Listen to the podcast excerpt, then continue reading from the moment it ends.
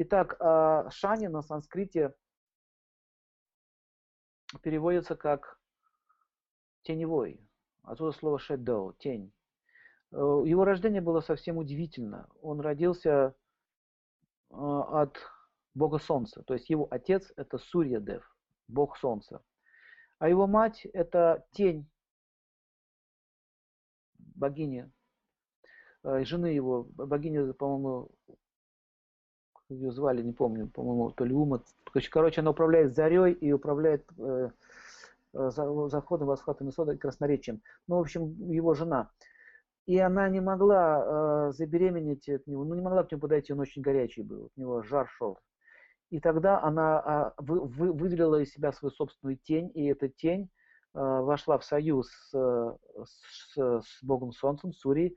Как это происходит, не пытайтесь понять, боги такие штуки могут делать. Мы не можем там, выделить из себя какую-то эмоцию, она становится личностью.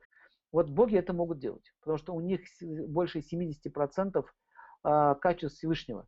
Поэтому она выделила э, себя тень. И родился Шани, так его назвали. То есть рожденный от тени переводится.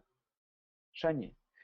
И у него есть еще старший брат. То есть он второй ребенок. Первый ребенок это Ямарадж. Ямарадж это повелитель э, мира мертвых или главный генеральный прокурор этой вселенной. То есть он назначает кому в ад, кому туда, кому сюда. Именно его Булгаков изобразил в своей пьесе «Мастер Маргарита» в виде господина Воланда. Вот. В скандинавского и древнего германских языках Воланд, Вольюнд имеет значение повелителя мира мертвых, то есть или повелитель ада.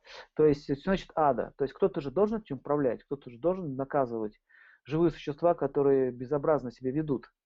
Ну вот, э, они братья, два братца. Так что Сатурн, в отличие от, а, от э, Ямараджа, его же имя еще Анибус, он же Аид, и в отличие от него он э, помогает вершить правосудие и справедливость восстанавливать.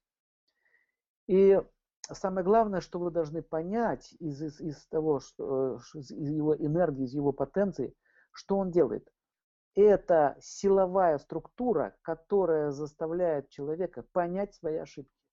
То есть, если душа не хочет развиваться сама, не хочет, она хочет заниматься какими-то глупостями или, допустим, у, у, имеет какие-то убеждения свои, то он должен получить э, реализацию своих желаний.